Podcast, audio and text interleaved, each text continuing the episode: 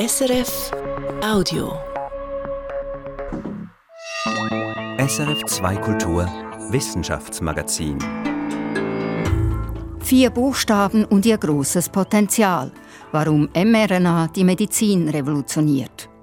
Ultraschnelle Laser und langsame Frauenförderung, was Anne L'Huillier zur Nobelpreisträgerin gemacht hat. Und große Macht des Allerkleinsten, wie Quantenpunkte unsere Welt verändern könnten. Sie hören das SRF Wissenschaftsmagazin heute ganz im Zeichen der Nobelpreise. Am Mikrofon ist Katharina Bochsler. Schön, dass Sie dabei sind. Milliardenfach wurde er in kurzer Zeit in menschliche Oberarme gespritzt. Der Impfstoff gegen das Coronavirus SARS-CoV-2. Basis ist die mRNA-Technologie. Messenger-RNA oder Boten-RNA ist der Bauplan, damit Zellen Proteine herstellen können. Die Covid-Impfung enthält die Anleitung für den Bau des Spike-Proteins, das wie eine winzige Antenne oder eine ganze Schar winziger Antennen rundum vom Coronavirus absteht. Auf diese Weise getriggert kann der Körper Immunität gegen das Virus aufbauen. Das ist heute. Davor liegen jahrzehntelange Forschung. Die Ungarin Katalin Kariko und der US-Amerikaner Drew Weissman haben ab den 1990er Jahren die Grundlagen dafür entwickelt. Dafür werden sie jetzt mit dem Medizinnobelpreis geehrt. Doch die mRNA-Technologie kann mehr als Peaks. Sie hat das Zeug, die Medizin zu revolutionieren. Irin Dietschi berichtet. Das Konzept ist so einfach wie elegant. Statt dem Körper bestimmte Eiweiße zuzuführen, die aufwendig künstlich hergestellt werden müssen, stellt man dem Körper einfach deren Bauplan zur Verfügung und dann produziert der Körper die Eiweiße selbst. So funktioniert, stark vereinfacht, die mRNA-Technologie.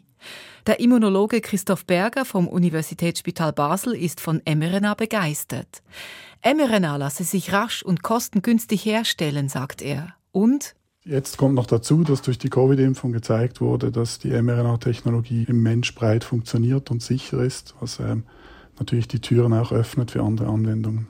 Am weitesten fortgeschritten sind diese möglichen Anwendungen neben den mRNA-Impfstoffen in der Krebsmedizin. Das sind verschiedene Hersteller an der Entwicklung von Impfstoffen, die entweder Schutz geben vor dem Zurückkommen von einem Krebs oder die ergänzend zu einer Krebstherapie eingesetzt werden können. Besonders interessant ist der Ansatz von Moderna. Das US-Unternehmen erprobt derzeit eine personalisierte mRNA-Impfung, kombiniert sie mit einer herkömmlichen Immuntherapie und setzt sie gegen schwarzen Hautkrebs ein. Mitbeteiligt an der laufenden Phase 3 Studie, in die rund 1000 Personen eingeschlossen werden sollen, ist das Universitätsspital Genf. C'est une technique assez nouvelle euh, d'utiliser l'ARN pour créer un vaccin qui va cibler ce qu'on appelle les néo-antigènes. Der neue mRNA-Impfstoff enthält den Bauplan von bis zu 34 sogenannten Neoantigenen des Tumors, erklärt der Chefonkologe Olivier Michelin. Les néoantigènes, qu'est-ce que c'est Ce sont les mutations Neoantigene kommen nur auf den Oberflächen von Krebszellen vor und sie unterscheiden sich von Tumor zu Tumor und von Person zu Person. Hier kommt die mRNA-Technologie ins Spiel de faire un vaccin personnalisé pour chaque patient. mRNA ermöglicht es, die Therapie maßzuschneidern. Diesen technischen Teil übernehmen die SpezialistInnen von Moderna. Sie erstellen vom Tumor eines jeden Patienten das genetische Profil und bestimmen die jeweiligen Neoantigene. Auf dieser Basis wird die Impfung hergestellt. Das heißt, jeder Patient, jede Patientin bekommt einen personalisierten, auf ihren oder seinen Tumor zugeschnittenen mRNA-Impfstoff. Von der Probeentnahme der Krebszellen bis zur fertigen Impfung dauert es nur sechs Wochen. Olivier Michelin ist optimistisch c'est extrêmement sélectif. Ça permet d'attaquer uniquement euh, les mutations euh, du cancer. Donc, die euh, mRNA-Impfung wirke sehr gezielt. Sie greife nur die Tumorzellen an, aber keine gesunden Zellen im Körper. Dadurch sei sie effizienter und schonender als andere Krebstherapien. Qui va nous permettre de, de gagner énormément sur l'efficacité versus la toxicité. Über Krebstherapien hinaus gibt es in der Medizin noch weitere Anwendungsmöglichkeiten für mRNA-Technologie. Christoph Berger vom Unispital Basel nennt das Stichwort Proteinersatz.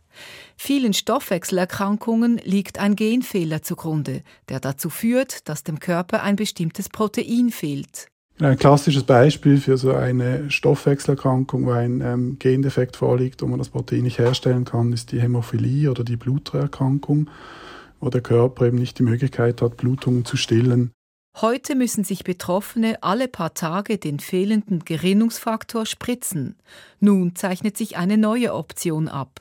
Das kann man entweder ersetzen, indem man das künstliche Eiweiß gibt oder eben mit mRNA-Technologie den Bauplan für dieses fehlende Gen ähm, dem Körper verabreicht, so dass er selber dann die Krankheit therapieren kann. Studien in Mäusen haben gezeigt, dass die Therapie mit mRNA-Injektionen gut funktioniert und vor allem länger wirkt. Auch bei Autoimmunerkrankungen bewegt sich etwas. Bei solchen Krankheiten greift das eigene Immunsystem den Körper an. Bislang wird dies mit immunsupprimierenden Medikamenten behandelt. Aber es gibt jetzt da Ansätze, dass man versuchen will, mit mRNA wie eine Art Impfung zu machen, wo man das Immunsystem umtrainiert, so dass dieses Falscherkennen von körpereigenen Eiweißen abgestellt wird und die Immunzellen die körpereigenen Eiweiße wieder ignorieren. Bei Multiple Sklerose funktioniert das im Tiermodell. Das hat ein großer Impfstoffhersteller gezeigt, dass man Mäuse, wenn man die eben mit so einem Nerveneiweiß, das durch mRNA kodiert war, behandelt hat, dann konnte man verhindern, dass die Multiple Sklerose bekommen.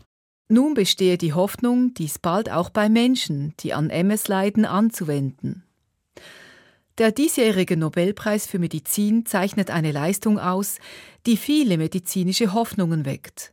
Die Hoffnung, dass dank der mRNA-Technologie bei einer nächsten Pandemie noch schneller ein wirksamer Impfstoff bereitstehen wird, als dies bei Covid-19 der Fall war. Aber eben auch andere, die weniger oft in die Schlagzeilen kommen. Boten-RNA auf unterschiedlicher Mission. Das war ein Beitrag von Irin Dietschi. Sie haben sich auf äußerst quirlige Winzlinge spezialisiert und werden dafür ganz groß belohnt. Anne L'Huillier, Pierre Agostini und Ferenc Kraus erforschen die Pirouetten von Elektronen. Und zwar mit extrem schnell gepulster Lasertechnologie. Dafür gibt's jetzt den Physiknobelpreis. Elektronen halten die Materie zusammen, ohne sie wären wir nicht. Ihre Bewegungen gehören zu den schnellsten in der Natur überhaupt. Elektronen tanzen im Takt von Attosekunden. Eine Attosekunde, das ist die Zeiteinheit einer sechsmal nacheinander durch tausend geteilten Sekunde. Also unbegreiflich wenig bzw. kurz. Dank der Kurzzeit-Lasertechnologie kann man diese Prozesse, die wichtig sind zum Beispiel bei der Photosynthese, beim Sehen oder in der Elektronik, nun in Echtzeit beobachten. Auch Ursula Keller arbeitet in diesem Gebiet. Seit 30 Jahren hat sie eine Professur an der ETH Zürich. Zurzeit ist sie in den USA.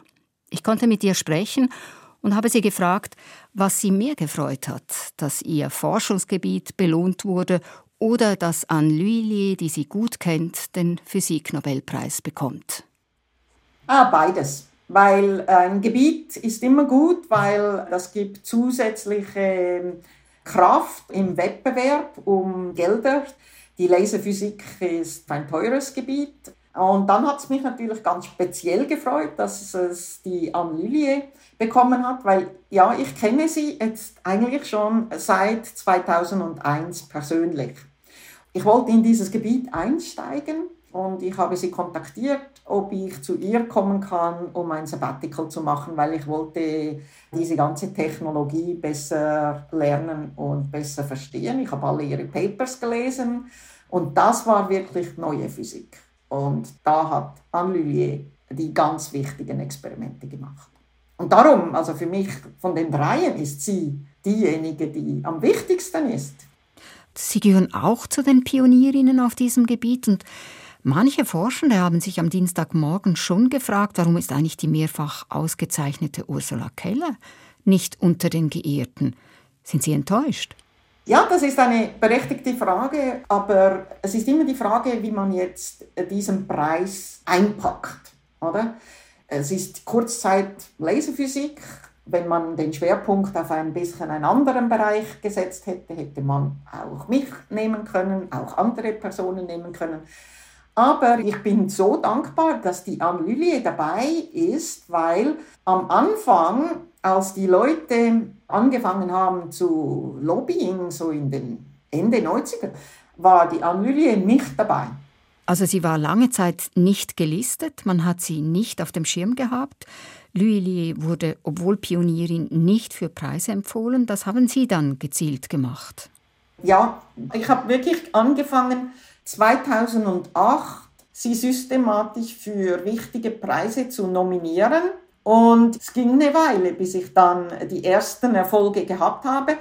Und ich würde sagen, ich habe einen Beitrag gemacht, dass sie schlussendlich auf den Radarscreen, wie wir so schön sagen, erschienen ist. Sie setzen sich ja eben schon viele Jahre für die Förderung von Frauen in der Wissenschaft ein. Und Sie sagen, ohne Frauenquoten geht es nicht oder noch nicht. Ja, schauen Sie, ich meine, ich war die erste Frau, die in der Physik eine volle Professur haben durfte. Ich habe das auch nur bekommen, weil vorher Frauen dafür gepusht haben, dass endlich Frauen Professorinnen werden an der ETH. Weil ich bin eine Direktberufung, ich wurde in eine Frauenposition hineingewählt. Und die Anne Lullier übrigens auch. Sie wurde in eine Frauenposition an der Universität Lund gewählt. Ich bin überzeugt, auf eine normale Berufung wären wir beide nicht reingekommen. Und man sieht ja jetzt, was das bedeutet, wenn wir Frauen eigentlich Zugang haben. Darum ist es so wichtig, weil dann können sich auch die jungen Frauen vielleicht besser identifizieren. Hey, das ist vielleicht, wenn sie es kann, kann ich es auch. Oder? Quotenfrau, dieser Begriff ist ja mittlerweile sehr negativ konnotiert. Wenn nun Frauen gezielt bei Preisjurys empfohlen werden oder nominiert werden, gibt es da auch negative Reaktionen? Ja, oder vor diesem Nobelpreis gab es ja den sogenannten Wolf-Preis. Der ist ein äh, sehr renommierter Preis, der von Israel unterhalten wird. Und da war sie auch dabei und dann hat mir doch ein Kollege eine E-Mail geschickt und hat gesagt, ah, da haben sie wieder eine Frau gefunden, um einen Nobelpreis möglich zu machen. Und dann habe ich aber diesem Kollegen dann diese Liste geschickt, warum ich finde, dass sie nicht einfach nur als Frau dazugenommen worden ist, um einen Nobelpreis zu ermöglichen, sondern dass das wirklich berechtigt war. Und am Schluss hat er dann mir gesagt, okay, wow, and I'm sorry. Ja, ich, äh, ich verstehe das jetzt. Aber das zeigt Ihnen auch diese Vorurteile, dass man jedes Mal, wenn man einen Preis gewinnt, kommt jemand und sagt, man hat diesen Preis gewonnen, nur weil man eine Frau ist. Und das untergräbt das Selbstvertrauen. Mit der Zeit glaubt man das ja noch selber, oder? Frauenförderung ist ein Anliegen, für das Sie sich schon lange Zeit einsetzen. Da ist Ihr Forschungsgebiet deutlich schneller unterwegs. Sie beobachten wie die drei Nobelpreisgewinner die allerschnellsten Prozesse in der Natur, nämlich die ultraschnellen Bewegungen von Elektronen, die im Attosekundentakt grooven, also in unvorstellbar kurzen Zeitschritten. Eine Attosekunde ist ein Milliardstel einer Milliardstelsekunde. Das lässt mich als Nichtphysikerin staunen. Staunen Sie selbst auch noch nach über 30 Jahren Forschung? ja, also äh, staunen tut man immer in der Physik. Und ja, ich finde es immer wieder äh, spannend und wirklich super schön, dass wir messen können auf diesen Zeitskalen und dass wir eben wirklich in Gebiete vorstoßen, wo die Theorie nicht eine klare Antwort geben kann. Also Sie sind so etwas wie ein Nagelbrett für die theoretischen Physiker. Sie entdecken in der Praxis Phänomene, für die es in der Theorie noch keine Erklärung gibt. Ja, ich finde das wahnsinnig faszinierend, weil ich betrachte mich so ein bisschen wie als eine Entdeckerin. Mit diesen Arbeiten können wir wirklich das Verständnis weiterentwickeln und am Schluss können wir es nutzbar machen für die ganze Menschheit. Ich meine, heutzutage, wenn jeder nimmt so ein iPhone in die Hände und ich meine, wenn man überlegt, was für eine Technologie hier drinnen ist, ist, ist wahnsinnig faszinierend. Und das erstens zu verstehen, zweitens mit beizutragen dass wir das immer besser können, ist einfach wahnsinnig faszinierend, ja. Das heißt, Sie sitzen auch in meinem Smartphone drin? Indirekt, ja. Große Forschung im Allerkleinsten. Das war Ursula Keller, Kurzzeit-Laserphysikerin an der ETH Zürich. Auch beim Chemienobelpreis ging's ins Detail, tief hinein in die Physik winzigster Strukturen, da, wo nicht mehr die normale Physik regiert, sondern jene der Quantenmechanik. Die drei Nobelpreisgewinner Alexei Ekimov, Louis Bruce und Munji Bawendi erhalten den Nobelpreis für die Entdeckung und Entwicklung von Quantenpunkten, Nanokristallen nur einige Millionstel Millimeter groß, also winzig und trotzdem unübersehbar, jedenfalls in ihrer Wirkung. Sie zaubern zum Beispiel brillante Farben auf moderne QLED-Bildschirme. Vanessa Wood kann's gut mit den Quantenpunkten. Als Professorin für Elektronik erforscht sie diese Nanokristalle an der ETH Zürich. Zum ersten Mal begegnet ist sie ihnen während ihres Doktorats am MIT in Massachusetts, bei niemand Geringerem als Munji Bawendi. Felicitas Erzinger hat Vanessa Wood in ihrem Labor besucht. Es ist laut im Labor von Vanessa Wood, sehr laut sogar. So these are all the pumps that are running. Der Lärm komme von all den Pumpen, sagt die Forscherin. Und zwar Vakuumpumpen. Die braucht es, weil viele der Materialien hier empfindlich auf Sauerstoff in der Luft und auf Feuchtigkeit reagieren. Darum arbeiten Wood und ihr Team mehrheitlich in großen Glasboxen, in denen eben ein Vakuum herrscht. Vor einer dieser Boxen steht Jasper Claris. Der Chemiker ist Doktorand bei Vanessa Wood und forscht zu Quantenpunkten. An diesen winzig kleinen Nanokristallen zu forschen sei toll, sagt der Doktorand. Er könne aus so vielen Elementen aus dem Periodensystem auswählen, ein bisschen wie in einem Süßigkeitsladen. Und je nachdem, welches Element er auswähle, ändern sich die Eigenschaften der Quantenpunkte, die er herstelle. Wie das geht, will er nun zeigen. Dafür wählt Jasper Claris aus den unzähligen Glasfläschchen, die in seiner Vakuumbox stehen, zwei aus. Bei beiden sticht er mit einer dünnen Nadel durch den Deckel und zieht die durchsichtigen Flüssigkeiten darin mit je einer Spritze auf. Diese bringt er dann zu einem anderen Arbeitsplatz, wo er alles für die Herstellung der Quantenpunkte vorbereitet hat. Zwei Glaskolben stehen da, gefüllt mit einem heißen, durchsichtigen Lösungsmittel. Und dann geht alles ganz schnell.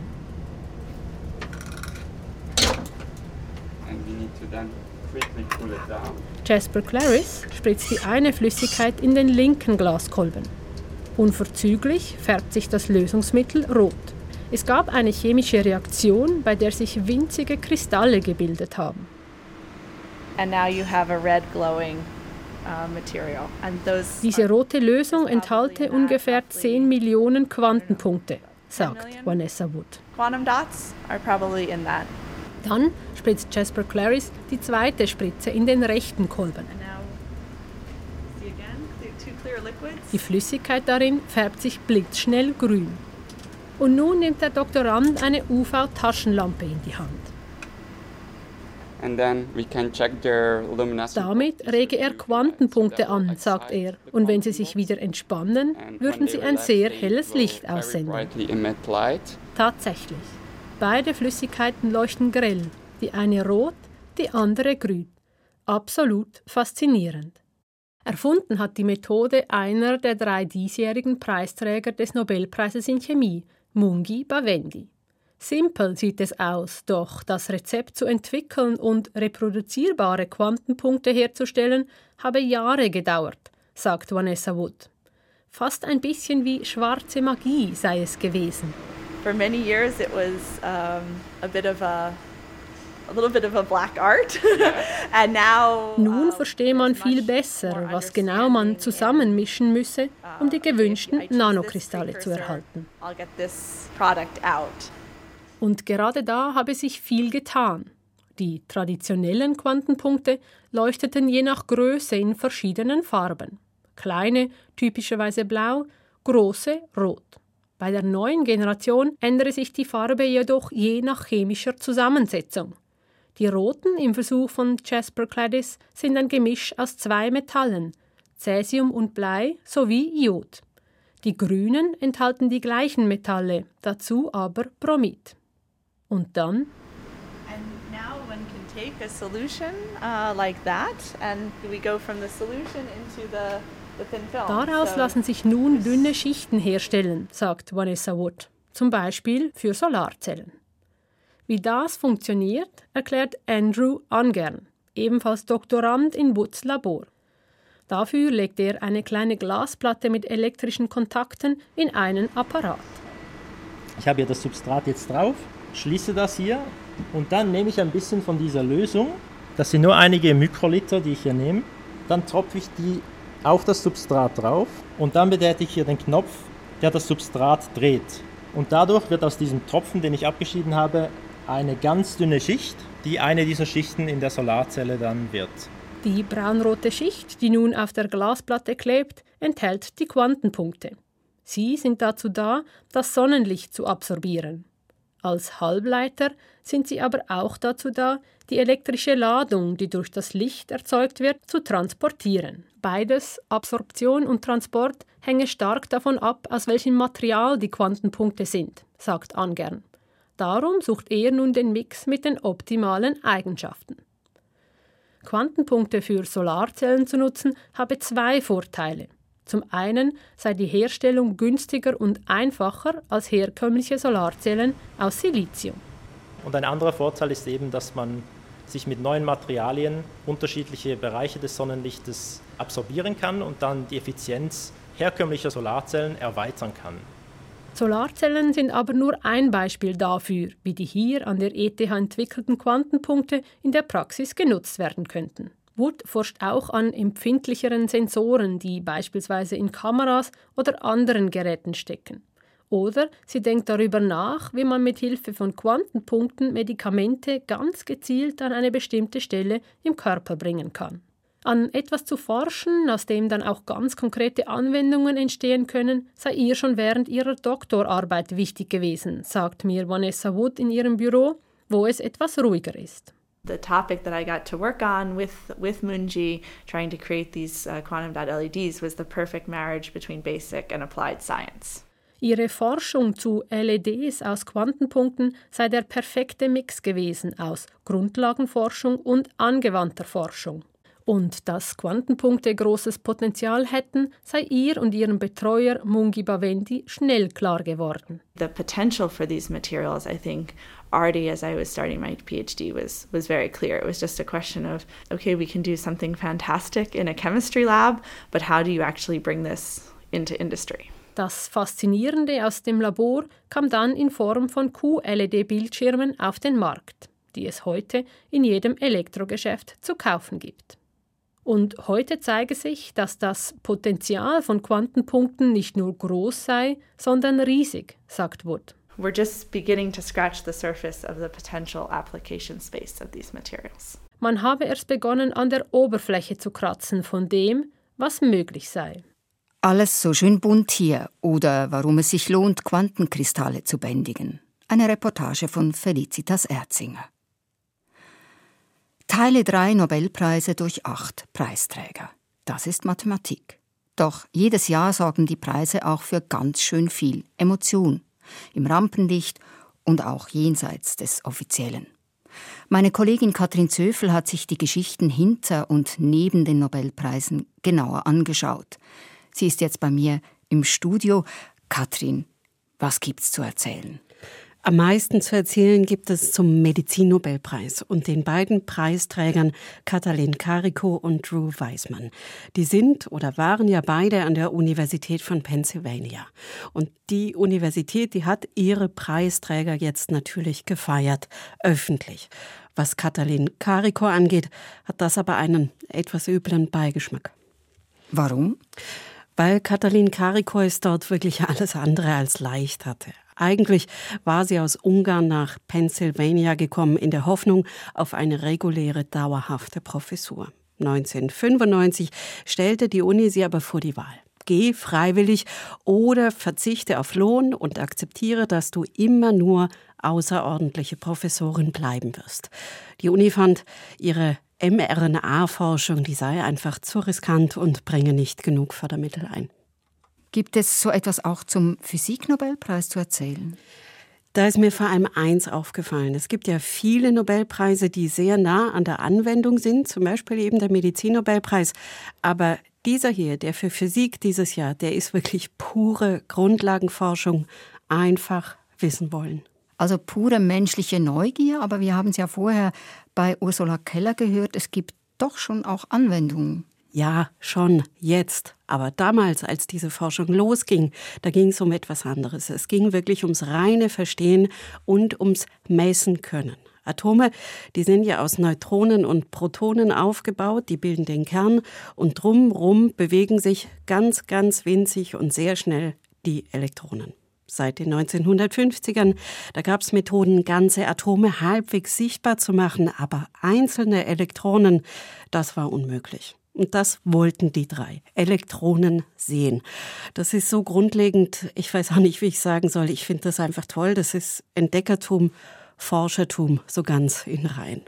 Und was gibt es denn sonst noch so aus dem Nähkästchen zum Chemie-Nobelpreis zu berichten? Also an der ETH Zürich, da forscht David Norris, mit dem konnte ich diese Woche sprechen, und der hat in den 1990ern seine Doktorarbeit bei Munji Bawendi gemacht eben einem der aktuellen drei Preisträger. Genau, und Norris, der kennt bei Wendy also gut und lange. Und der hat mir gesagt, dass er sich wirklich sehr über den Preis gefreut hat, weil bei Wendy ein ganz stiller Mensch sei, der einfach seine Arbeit macht. Und viele Forscher und Kolleginnen, die ihn kannten und mochten, die hätten Angst gehabt, dass er und seine Leistung vielleicht übersehen würden. Ganz ähnlich sei das mit dem zweiten Preisträger Louis Bruce. Das sei auch keiner, der auf dicke Hose mache. Und der dritte Preisträger, der ist ja Russe. Und seine Arbeiten, die jetzt für den Preis entscheidend waren, die hat er noch im Kalten Krieg gemacht, also hinterm eisernen Vorhang. Und auch das hätte man leicht übersehen können, weil damals der wissenschaftliche Austausch nicht besonders gut war. Das ist also, wenn man es zusammenfasst, ein Preis an lauter Forscher, die man zum Glück nicht übersehen hat. Manchmal sieht man sie doch, die ruhigen und die im Dunkeln. Danke, Katrin. So viel zu den Wissenschaftsnobelpreisen 2023. Viel mehr Wissenschaftsmagazin gibt es dann kommende Woche wieder, zur selben Zeit am selben Ort. Redaktion dieser Ausgabe Irin Dietschi, Moderation Katharina Bochsler. Und wenn Sie nicht so lange auf uns warten mögen, von der SRF Wissenschaftsredaktion gibt es jetzt auch eine neue Folge unseres Podcasts Kopf voran. Mikroplastik ist das Thema. Was bedeutet er für unsere Gesundheit, ist die Frage. Denn mittlerweile hat sich ein Mikroplastikschleier über unseren ganzen Planeten gelegt. Man findet ihn auf dem Mount Everest genauso wie in der Tiefsee, im Honig, im Bier oder in der Luft, die wir atmen. Kopf voran, zu hören auf srf.ch und überall sonst, wo es Podcasts gibt. Das war ein Podcast von SRF.